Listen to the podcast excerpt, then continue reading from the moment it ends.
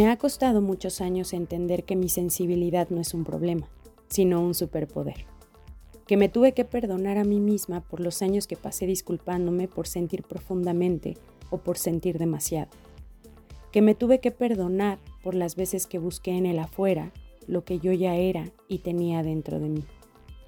Que cuando eres buena persona no tienes que buscar a alguien que valide que lo eres. Que cuando cambias la perspectiva y ves que no tienes que pedir perdón por ser quien eres y cómo eres, la vida te respeta y te empieza a sonreír.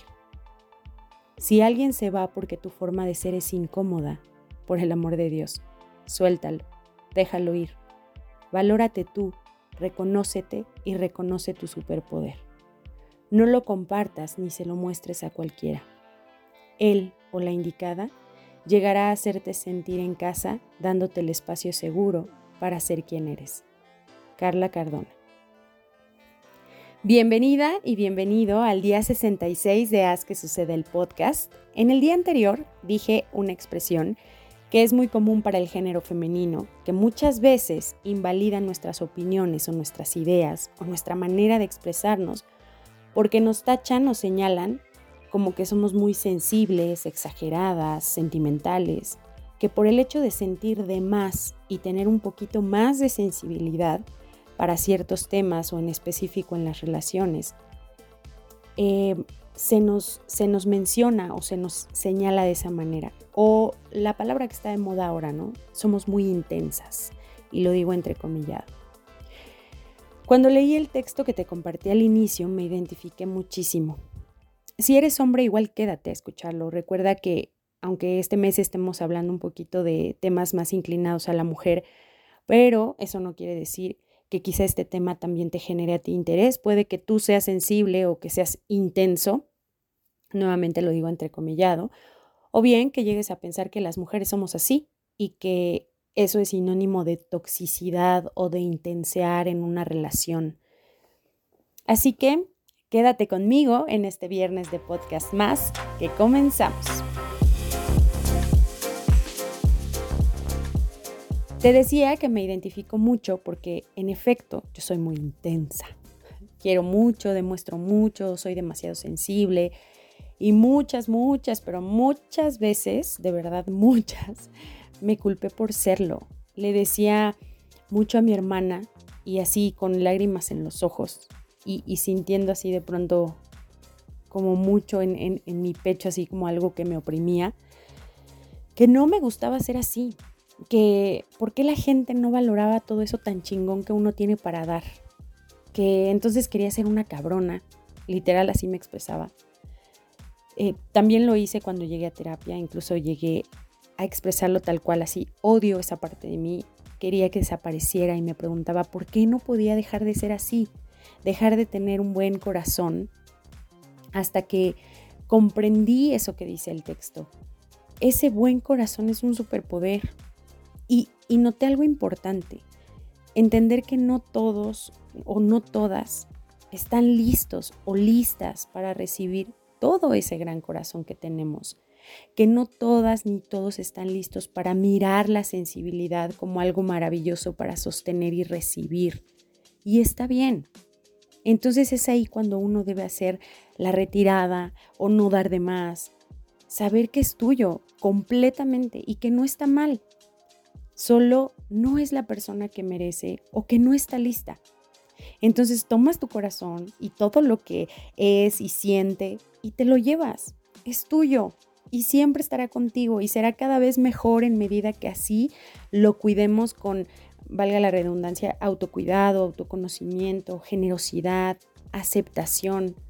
Pero quizá eso lo comprendes o lo comprendí en este caso y a lo mejor algunos se identifican pues a base de malas experiencias o no malas experiencias, pero pues sí el, el esperar, ¿no? O las expectativas o, o el querer saber que solo es esa persona a la que se lo puedes dar cuando dices, bueno, si quizá tú no estás listo, pues ver, ¿no? No tengo por qué quizá perder mi tiempo o derrochar todo esto que he cultivado en mí en alguien que quizá no le interesa por ahora o que está acostumbrado justamente a vivir o a tener relaciones de ese tipo, ¿no? Tóxicas o indiferentes o vacías o frías.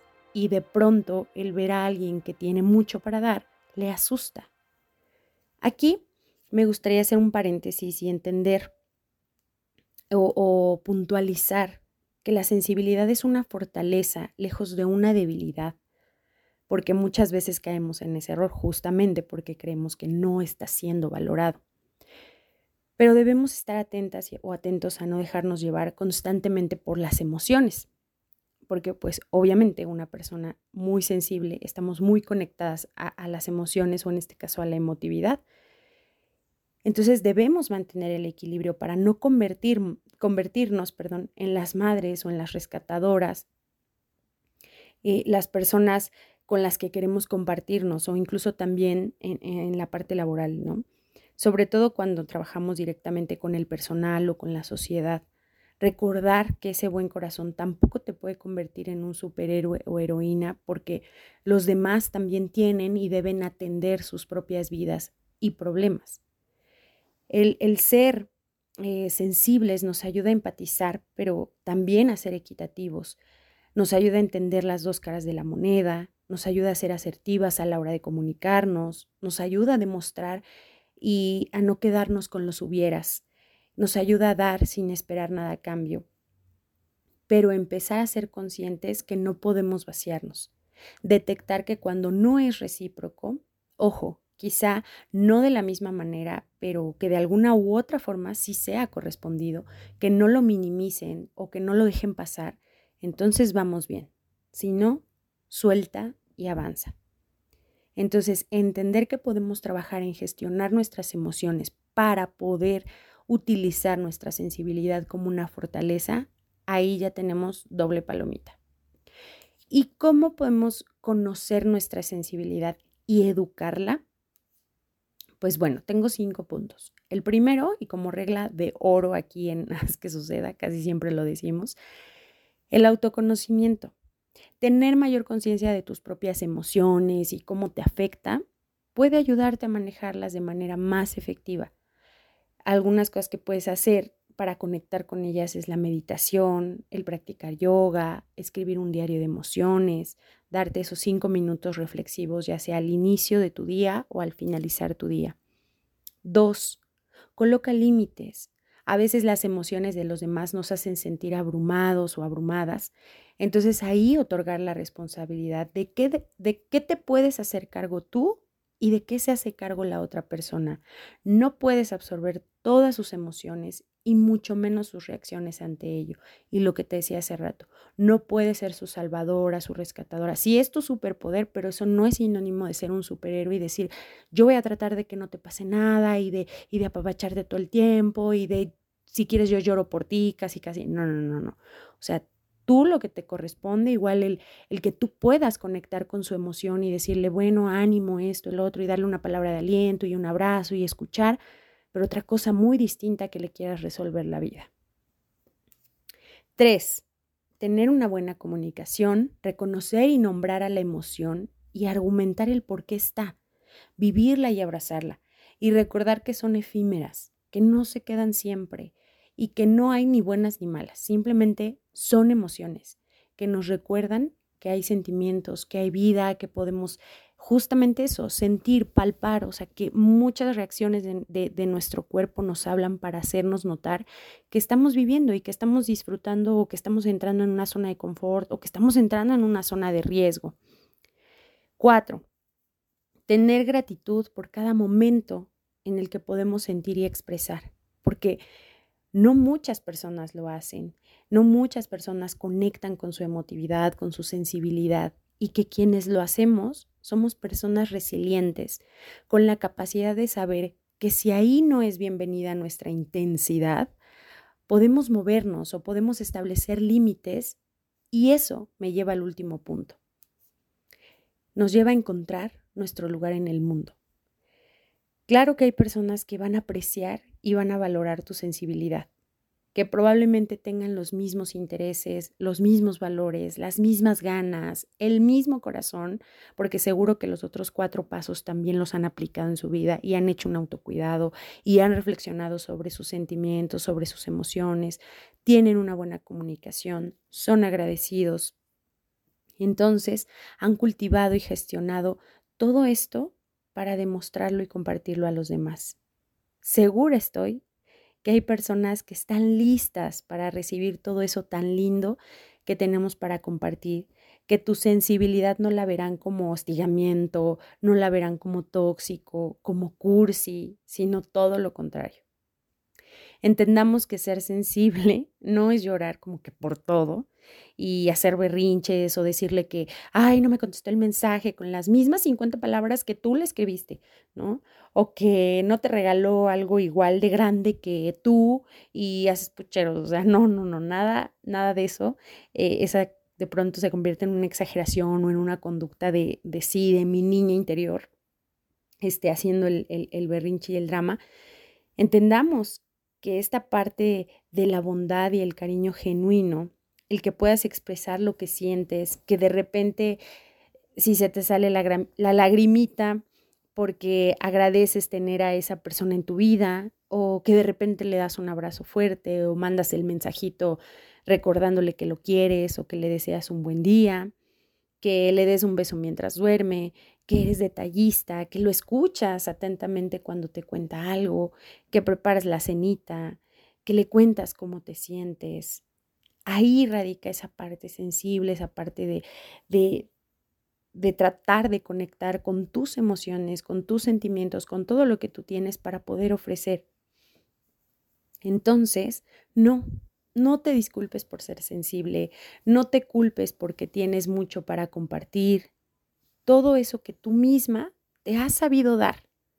Porque aquí yo lo entiendo como una, como esta analogía y así creo que lo, lo pude comprender en el momento que entendí que no era malo ser como soy, que no era malo sentir como siento, demostrar como demuestro. Míralo como un espejo. Todo eso que le estás ofreciendo a otra persona, te lo has ofrecido a ti y te lo sigues ofreciendo una palabra de amor, te has, preparado un desayuno rico, te escribes notitas, te das abrazos, te compras una flor, has cultivado tu propio jardín y solo lo compartes. Pero hay quienes no saben que ni jardín tienen. Entonces, ¿cómo apreciarán otros jardines? Al contrario, se asustan, les da miedo ver tan, tanta flor o sentir tanta miel. En cambio, si también han cultivado su jardín, vibrarán en la sintonía de decir que es justo lo que aprecian en alguien y te hacen sentir que por fin no te equivocaste en seguir siendo como eres.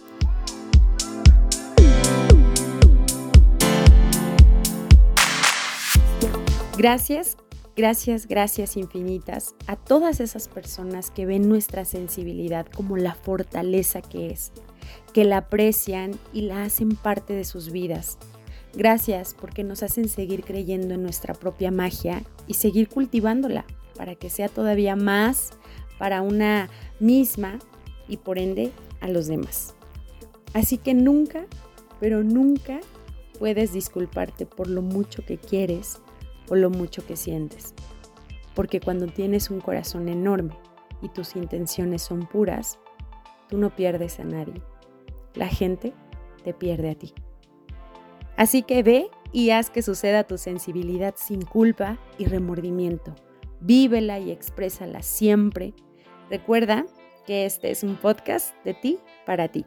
Gracias a Creativa Comunicación por estar siempre y hacer que sucedan estos días de Haz que suceda el podcast. Te mando un abrazo y nos escuchamos pronto. Adiós.